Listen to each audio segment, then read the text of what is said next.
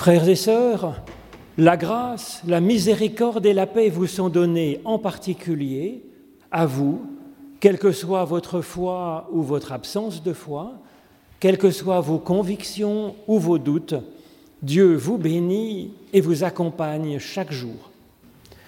Grand merci d'être venu ce matin pour faire assembler, une assemblée ensemble, pour faire corps, pour célébrer d'abord notre Dieu, source de toute vie, mais aussi pour nous ouvrir à sa parole. Alors grand merci à professeur Michel Grandjean de venir nous donner la prédication. D'habitude, c'est un fidèle paroissien. Aujourd'hui, ça sera notre prédicateur qui va débroussailler dans la Bible, y chercher une parole de Dieu pour nous ce matin. Mais d'abord, je vous propose cette louange de Grégoire de Narek au IVe siècle. Ô toi, l'au-delà de tout, comment t'appeler d'un autre nom? Quel hymne peut te chanter? Aucun mot ne t'exprime. Quel esprit pourrait te saisir? Nulle intelligence ne te conçoit. Tu es seul, tu es inconnaissable. Tout ce qui se pense est sorti de toi. Tous les êtres te célèbrent, ceux qui parlent et ceux qui sont muets. Tous les êtres te rendent hommage, ceux qui pensent comme ceux qui ne pensent pas. L'universel désir de tous aspire vers toi. Tout ce qui existe te prie, et vers toi, tout être qui sait lire ton univers fait monter un hymne de silence. Tout ce qui demeure, demeure en toi seul. Le mouvement de l'univers déferle de toi. De tous les êtres, tu es la finalité, tu es l'unique. Tu es en chacun et tu n'es aucun. Tu n'es pas un être seul, tu n'es pas l'ensemble. Tu as tous les noms. Comment t'appellerai-je Je, t'appellerai ô toi, l'au-delà de tout. Comment t'appeler d'un autre nom? Et puis je vous propose de chanter ensemble notre louange avec le psaume 92. Oh, que ces choses belles de te louer Seigneur, dont je vous propose de chanter les strophes 1, 2 et 4.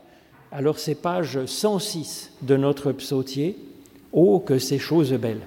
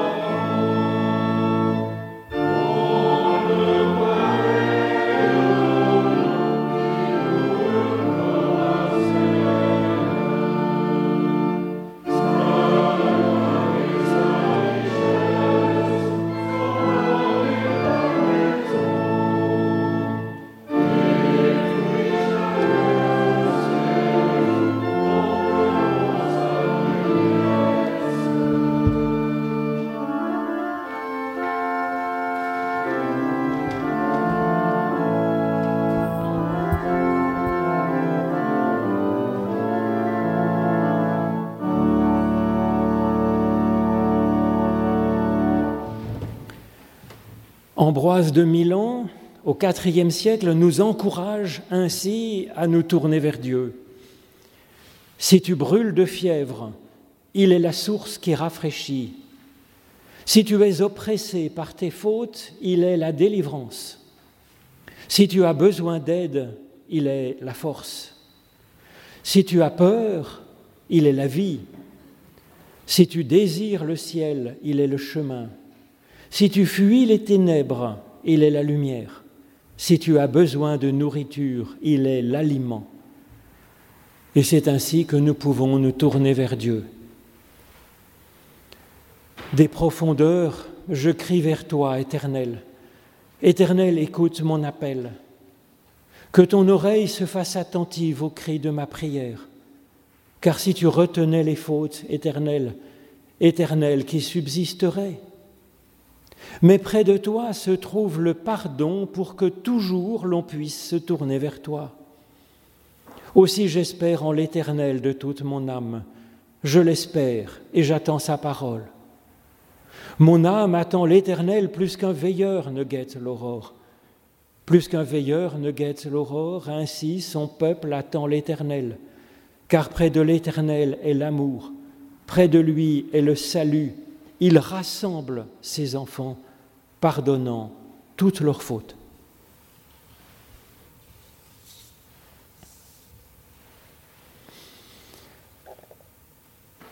Tous ceux qui se tournent vers Dieu avec confiance reçoivent de lui, directement au plus profond d'eux-mêmes, la certitude de leur pardon et la grâce d'une vie renouvelée. En effet, voici ce qui nous est assuré. Si ton cœur te condamne, Dieu est plus grand que notre cœur, nous dit Jean.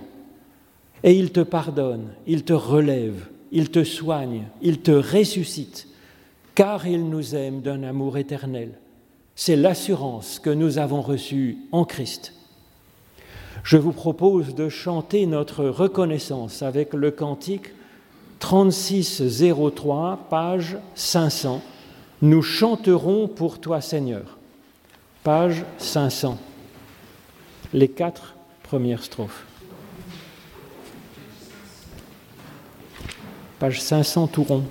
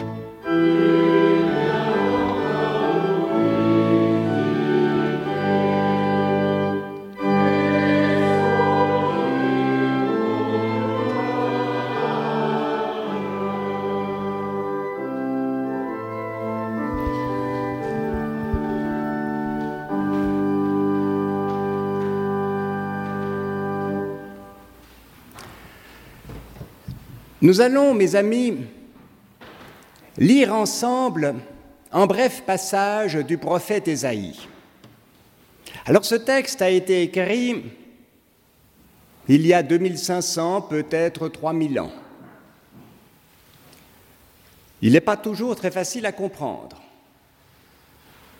Imaginez d'ailleurs la difficulté si vous aviez à prendre en texte, que sais-je, de Molière, mais qu'en esprit facétieux et enlevé toutes les indications de régie. Vous ne savez pas qui parle. Vous avez toutes les répliques les unes à la suite des autres et vous ne savez pas qui prononce ces mots. Ça ne serait pas facile. Alors dans le texte que nous allons lire, il faut prendre conscience qu'au début, c'est Dieu qui parle. Et qu'au début, pardon, au début, ce sont les gens du peuple qui parlent. Et après, à partir du verset 4, c'est Dieu qui, selon le prophète, leur répond. Et que disent-ils ces gens?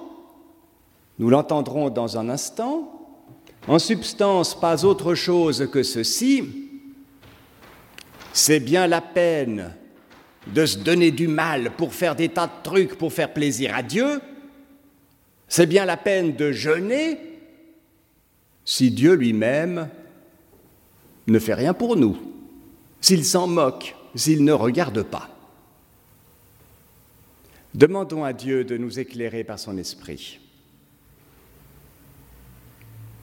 Seigneur, nous te louons pour ta parole témoignage de celles et de ceux qui nous ont précédés dans la foi.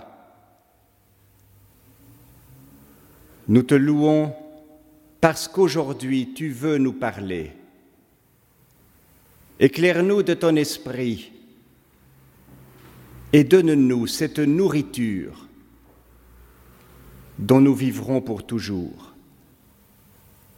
Amen. Livre du prophète Ésaïe, au chapitre 58. Pourquoi jeûnons-nous? Tu ne le vois pas. Pourquoi nous privons-nous? Tu ne le sais pas.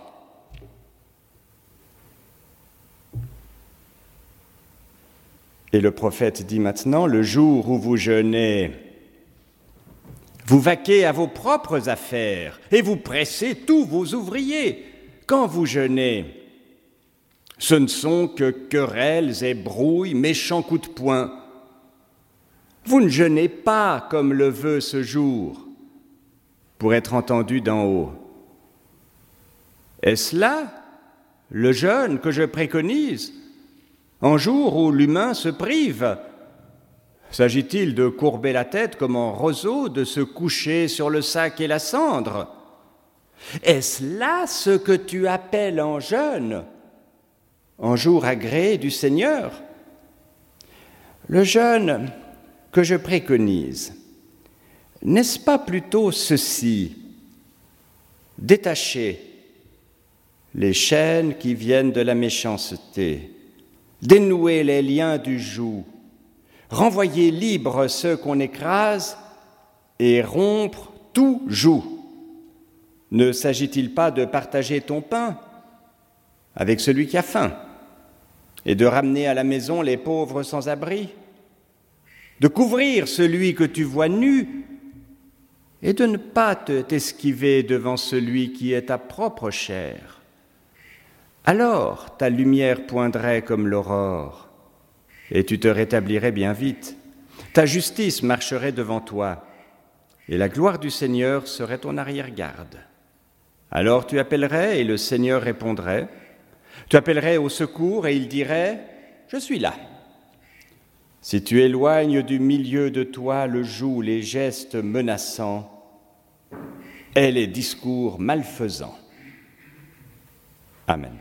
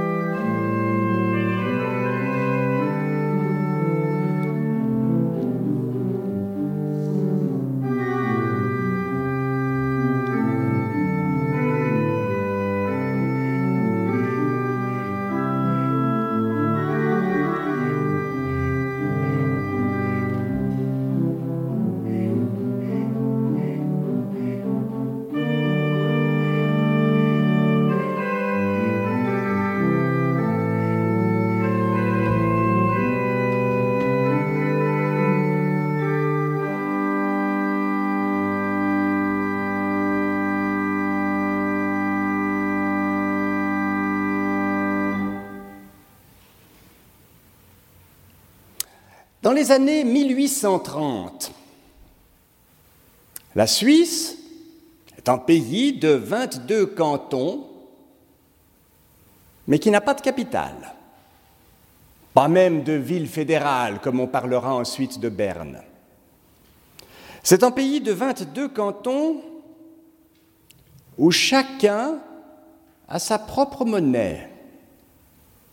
C'est un pays de 22 cantons où il n'y a même pas la même heure dans tous les cantons. Quand à l'époque on passait de Genève à Coppet, il fallait changer sa montre d'environ 30 minutes. Et nos ancêtres n'avaient pas à Genève dans leur gousset les mêmes pièces de monnaie que leurs voisins de Lausanne. C'est de ce pays-là qu'il est question quand on parle de jeûne fédéral. L'Assemblée fédérale, mais qui ne s'appelle pas encore comme ça, on parlait de la diète. L'Assemblée fédérale se réunit chaque année dans une ville différente. Et pour marquer d'une façon ou d'une autre l'unité de cette jeune confédération, dont certains cantons sont catholiques et d'autres protestants, la diète décide, on est en 1832, que dans tous ces cantons, on se réunirait chaque année autour d'un jeûne le troisième dimanche du mois de septembre. Et c'est aujourd'hui. Depuis près de deux siècles, tous les cantons suisses, à la vérité, à une petite exception près, dans un canton qui se trouve tout au bout de la Confédération, une exception dont il ne sera pas spécifiquement question aujourd'hui. Mettons que presque tous les cantons suisses se réunissent symboliquement dans un élan qu'on peut appeler écuménique pour célébrer en jeûne. Ou plutôt, devrais-je dire, tous les cantons se réunissaient car la pratique du jeûne alimentaire est largement, nous le savons bien, tombée en désuétude, même chez les croyants. Pourtant, il est assez souvent question de jeûne dans la Bible. Proclamez en jeûne. Sanctifiez-vous par en jeûne. Je proclamerai en jeûne, dit Esdras, pour nous humilier devant notre Dieu. Ailleurs, il proclama en jeûne, surtout Judas. Ils firent des prières accompagnées de jeûnes. Ou pour reprendre des mots mêmes de Jésus, ce genre de démon ne peut s'en aller sinon par le jeûne et la prière. Ou encore, et vous connaissez bien l'histoire, après avoir jeûné pendant quarante jours et quarante nuits, Jésus eut faim. Et on pourrait multiplier ces exemples. Mais c'est aussi dans la Bible qu'on trouve les textes les plus critiques, les plus durs, les plus virulents contre le jeûne, le jeûne qu'on est venu à pratiquer comme un simple rite religieux. Il faut dire d'ailleurs, et vous le savez bien, que c'est dans la Bible qu'on trouve les critiques les plus implacables contre la religion, dès lors que les gens considèrent la religion comme un ensemble de rites, de trucs, de machins qu'il faut faire, dans l'espoir de se concilier les bonnes grâces de la divinité. Nous avons à l'instant entendu le prophète Ésaïe. Si l'on voulait résumer en trois mots ce qu'il dit, et après tout, ce sont les seuls mots qu'il s'agira de retenir aujourd'hui, on pourrait dire pas de jeûne sans justice. C'est ce que réclame Ésaïe. Vous jeûnez, dit-il. Fort bien, mais cela ne vous empêche pas de faire de bonnes affaires financières sur le dos des autres. Vous jeûnez, toutes mes félicitations, mais cela ne vous empêche pas de vous disputer. Vous jeûnez, vous courbez la tête, tout cela est excellent, mais vous continuez à exercer sur autrui une violence qui n'a pas lieu d'être. Le jeûne que je préfère, dit Dieu par la bouche du prophète, c'est celui-ci. Et je cite ici les mots du prophète Ésaïe, dénouer les liens qui proviennent de la méchanceté, détacher les courroies du joug, renvoyer libres ceux qui ployaient, mettre en pièces tous les jougs. Le jeûne que Dieu veut, nous l'avons entendu, c'est partager son pain avec l'affamé, héberger les sans-abri, couvrir ceux qui sont nus. Si Ésaïe était ce qu'on appelle aujourd'hui un théologien, c'est-à-dire quelqu'un qui dirait des choses importantes mais en termes parfois trop compliqués, eh bien, Ésaïe aurait probablement écrit quelque chose comme Il n'y a pas de religion véritable sans éthique. Il n'y a pas de confession de foi sans morale, c'est-à-dire sans amélioration de son comportement. Il n'y a pas de pratique du culte sans changement de comportement. Pas de pratique du culte sans changement de comportement. Il y a une semaine, quelqu'un m'a rapporté une anecdote très très ancienne et si lointaine que je peux vous la rapporter. Nous sommes dans le canton de Berne, peut-être dans les années 1950. Une dame de la haute aristocratie se rend comme chaque dimanche au temple et au malheur, elle constate qu'un jeune inconnu s'est assis à sa place habituelle. Problème. Au temple de Chêne-Bougerie, on mettait son nom pour être sûr que la place était réservée.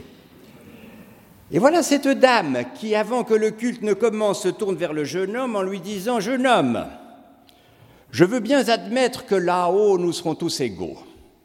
Mais en attendant, ici-bas, c'est l'ordre qui règne et ceci, c'est ma place. Ben, cette dame, de toute évidence, venait au culte sans que cette pratique ne change grand-chose apparemment sur son comportement dans la vie quotidienne et sur la façon dont elle regarde les autres. Ce que dit Ésaïe ici, eh bien, c'est exactement ce que plus tard Matthieu dira quand il présentera le jugement dernier. Le Fils de l'homme, vous connaissez bien ce passage fameux de la fin de l'évangile de Matthieu. Le Fils de l'homme placera les brebis à sa droite, et puis je dis droite pour vous, hein, et les chèvres à la gauche. Il dira par exemple aux brebis, j'ai eu faim, vous m'avez donné à manger, j'ai eu soif, vous m'avez donné à boire. Et plus loin, chaque fois que vous l'avez fait à l'un de ces plus petits qui sont mes frères, c'est à moi que vous l'avez fait.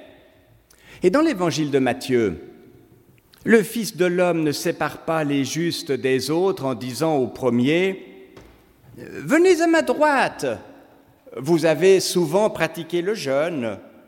Vous êtes allé régulièrement au culte. Vous avez dit toutes les prières réglementaires. Vous connaissez pas mal de cantiques. Ou même, vous dites la confession de foi comme il faut, avec les bons termes, aux bons endroits.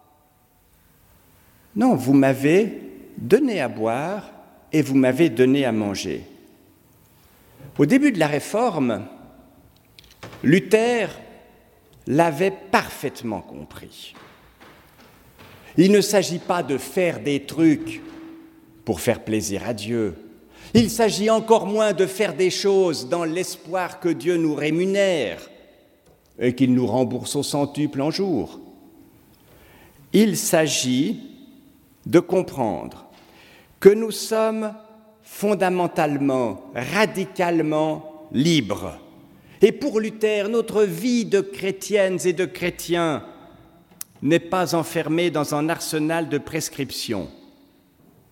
Et en même temps, dit Luther, nous devons être pour les autres ce que le Christ est pour nous. Ce que nous recevons du Christ, nous sommes invités dans le même élan à le donner aux autres. Mais revenons ici aux jeunes. Qu'on le regrette ou non, nous ne vivons plus dans notre pays en 2023 dans la même situation qu'au temps biblique. Et nous ne vivons même plus dans la même situation que nos ancêtres suisses de 1832. Nous sommes dans une société, et je parle de la nôtre, entre colonies, Vendœuvre et Choulet. Je ne parle pas ici du Yémen, ou de la Somalie, ou de la Libye, ou de la Corée du Nord. Je parle de nous dans notre société de tous les jours où nous vivons dans l'abondance. Et sauf exception, les exceptions sont toujours possibles, nous n'avons jamais réellement connu la faim ni le dénuement. Et c'est ainsi que la pratique du jeûne nous est devenue quelque chose qui peut nous paraître le plus souvent artificiel. Dans les sociétés anciennes, où l'on connaissait la faim, et toutes les sociétés connaissaient la faim, à part quelques privilégiés, en tout cas jusqu'au XIXe siècle en Europe. Dans les sociétés où l'on connaissait la faim, où l'on savait que les mois du printemps, quand les greniers sont vides, sont beaucoup plus difficiles que les mois de l'automne quand les réserves sont pleines. Eh bien, dans ces régions-là, on comprenait ce que voulait dire le jeûne. Et précisément en jeûne en septembre, quand on regorge de victuailles, en septembre, on a rempli son grenier, on a rempli sa cave, on fait les vendanges. Et ce n'est pas à ce moment-là qu'on risque une famine. Ce sera plutôt au mois d'avril de l'année prochaine. Eh bien, on comprend dans cette situation où l'on sait sa fragilité qu'il est bon de mettre en jour de côté, ne serait-ce que pour remercier Dieu de nous avoir donné tous ces biens. Aujourd'hui, nous avons de tout du 1er janvier au 31 décembre. Et nous avons du mal à comprendre ce que pouvait représenter le jeûne, cette abstinence volontaire d'aliments, dans une société où tout le monde, un jour ou l'autre dans l'année, où presque tout le monde connaissait la faim.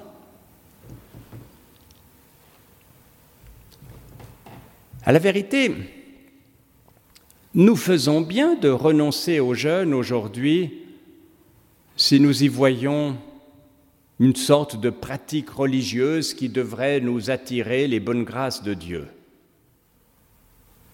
La chose est parfaitement claire, le jeûne n'est pas une fin en soi dans notre vie spirituelle, ça n'est pas une œuvre qui ferait d'une façon ou d'une autre de Dieu notre débiteur. J'ai jeûné, donc tu me dois quelque chose. Cela, on doit le redire tout le temps et sur tous les tons. Néanmoins, il demeure tout de même une question. Est-ce que nous avons raison d'abandonner le jeûne? Et je n'ai pas ici de leçon à donner à quiconque, mais je vous propose, précisément en ce jour de jeûne fédéral, de poursuivre ensemble cette réflexion. Le jeûne, après tout, c'est d'abord le rappel d'une limite. Le rappel que les biens dont je dispose ne sont pas illimités et que d'ailleurs ces biens me sont donnés.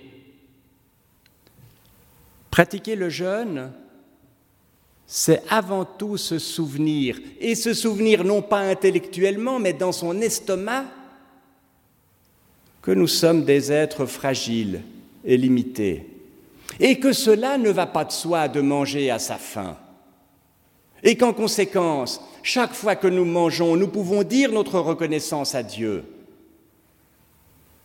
Ainsi, le jeûne a d'abord cette fonction de me rappeler mes limites.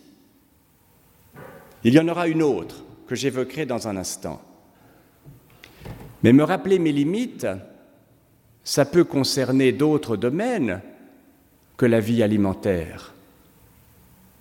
Peut-être que si la diète fédérale se réunissait non pas en 1832 mais aujourd'hui, elle proposerait un autre type de jeûne. Et certains ont suggéré que l'on réfléchisse un peu à la notion de jeûne, non pas alimentaire, mais jeûne d'énergie. Est-ce que cela, va de soi que l'on consomme collectivement autant d'énergie? Est-ce que nous ne devrions pas réfléchir collectivement encore à notre consommation? Et un jour spécifique, pourquoi pas comme le jeûne fédéral, pourrait tout à fait être l'occasion de penser à ces questions-là et de se rappeler à nous autres chrétiennes et chrétiens que tout ce que nous avons, tout ce que nous utilisons, tout ce que nous consommons, cela ne va pas de soi, mais que tout nous est donné et qu'ainsi nous sommes invités à dire là aussi notre reconnaissance à Dieu. Mais le jeûne peut aussi avoir un autre sens, et c'est ici le prophète Ésaïe qui nous le rappelle. Le jeûne, pour lui, comme ensuite pour le Christ du jugement dernier dans l'évangile de Matthieu, c'est d'abord l'attention aux autres. Voyez, Dieu nous a créés, chacune, chacun d'entre nous, et nous pouvons lui être reconnaissants, mais il ne nous a pas créés tout seul. Il nous a créés avec les autres. Et parfois, il y a des autres dont on aimerait pouvoir se débarrasser. Parfois, il y a des autres qui nous cassent les pieds. Mais il nous a créés avec tous ces autres-là et nous devons, matin, midi et soir, leur porter attention. Ces autres peuvent être dans le besoin, qu'ils habitent ici ou au loin, Comment est-ce que nous manifestons notre solidarité? Bien sûr que nous ne pouvons pas, d'un claquement de doigts, résoudre tout le problème de la misère du monde. Mais ce n'est pas ce qui nous est demandé. Ce qui nous est demandé, c'est d'ouvrir nos yeux sur les autres, ceux que nous rencontrons, ceux dont nous entendons parler. Et ce pourrait être cela aussi, cette pratique du jeûne à laquelle le prophète Ésaïe exhorte le peuple d'Israël. Alors écoutons encore, pour conclure, ces mots que nous avons déjà lus tout à l'heure. Si tu élimines de chez toi le joug, si tu élimines les gestes malveillants, la parole malfaisante, si tu cèdes à l'affamer ta propre bouchée, si tu rassasies le gosier de l'humilié, ta lumière se lèvera dans les ténèbres, ton obscurité sera comme en midi. Amen.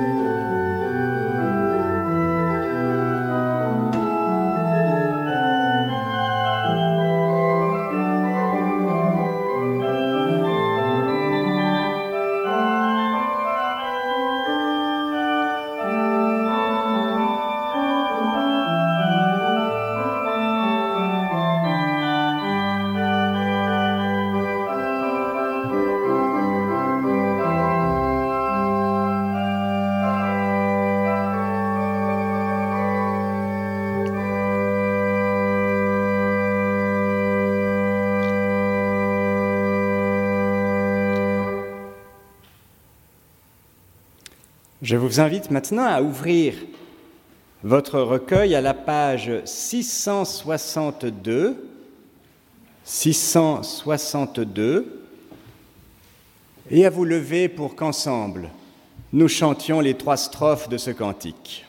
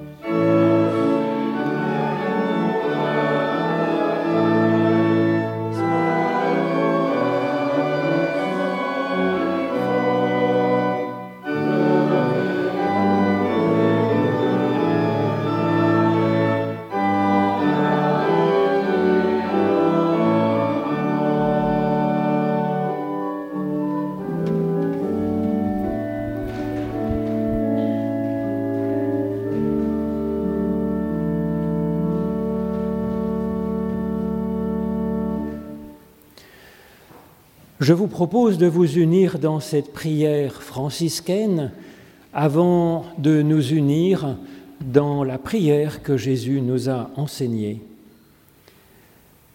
Seigneur, fais de moi un instrument de ta. Là où il y a la haine, que je mette l'amour. Là où il y a l'offense, que je mette le pardon. Là où il y a la discorde, que je mette l'union. Là où il y a l'erreur, que je mette la fidélité. Là où il y a le doute, que je mette la foi. Là où il y a le désespoir, que je mette l'espérance. Là où il y a les ténèbres, que je mette la lumière. Là où il y a la tristesse, que je mette la joie. Ô Maître, que je ne cherche pas tant à être consolé qu'à consoler moi-même, à être compris qu'à comprendre, à être aimé qu'à aimer. Car c'est en donnant qu'on reçoit, c'est en s'oubliant qu'on trouve, c'est en pardonnant qu'on apprend ce que c'est que le pardon, et c'est en aimant soi-même qu'on ressuscite à la vie éternelle. Oui, notre Père qui es aux cieux, que ton nom soit sanctifié, que ton règne vienne, que ta volonté soit faite sur la terre comme au ciel. Donne-nous aujourd'hui notre pain de ce jour. Pardonne-nous nos offenses comme nous pardonnons aussi à ceux qui nous ont offensés, et ne nous laisse pas entrer dans la tentation, mais délivre-nous du mal, car c'est à toi qu'appartiennent le règne, la puissance et la gloire pour les siècles des siècles. Amen. Grand, grand merci à Michel pour euh, sa prédication qui effectivement nous replace dans une perspective tout à fait essentielle. Alors moi, je suis d'une reconnaissance inouïe aussi d'être dans ce beau pays où le jeûne consiste à ajouter du dessert, à ajouter une délicieuse tarte aux prunes. Je trouve que c'est une façon de jeûner tout à fait unique au monde qui, qui nous replace dans la louange et effectivement dans le partage parce qu'on n'arrive pas à manger une tarte entière tout seul. Donc je trouve que voilà, nous sommes dans un fort beau pays et que cela donne vraiment, effectivement, envie d'être dans la reconnaissance et dans la joie. Alors merci à Norberto pour l'accompagnement à l'orgue. Merci à vous tous de vous être unis pour cette gourmandise qui consiste à chercher l'essentiel au fond de nos écritures millénaires. Alors il y a la rentrée du catéchisme cette semaine. Nous nous réjouissons d'avoir quelques jeunes de 15 à 17 ans qui eh se réunissent une fois par mois au chalet de Vendœuvre pour euh, essayer de réfléchir sur leur propre vie et de faire place à Dieu. Alors c'est un privilège que nous avons de pouvoir les accompagner, Soyon et moi, et nous cherchons encore une ou deux personnes pour préparer une fois dans l'année le plat principal pour un, donc le repas que nous leur offrons au nom de vous tous à la fin de chaque séance. Donc il s'agit d'apporter un plat principal à 19h15 un mercredi dans l'année et puis de rester à manger avec les jeunes.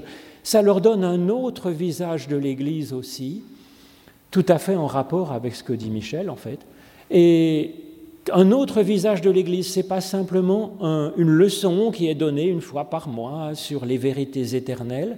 C'est ça, oui, mais c'est aussi eh bien, des personnes qui sont dans l'Église et qui sont contentes d'y être pour euh, recevoir l'essentiel venant de Dieu et aussi eh bien, pour pouvoir l'apporter à d'autres.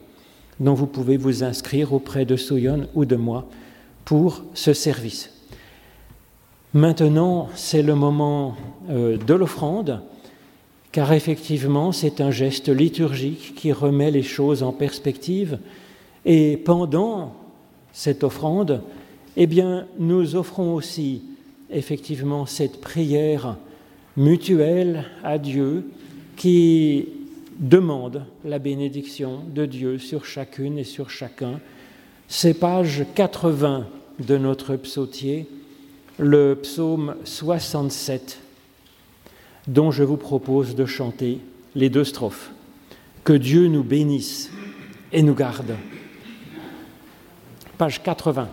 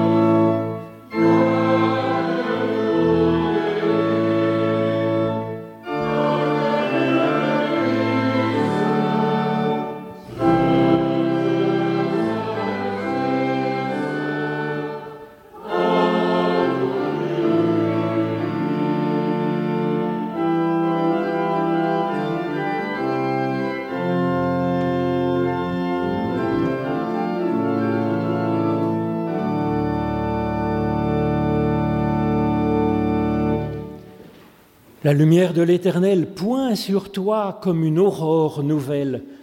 Tu te rétablis bien vite.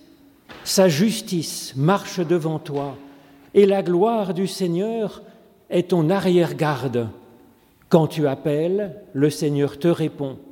Tu peux appeler au secours, il te dit, je suis là.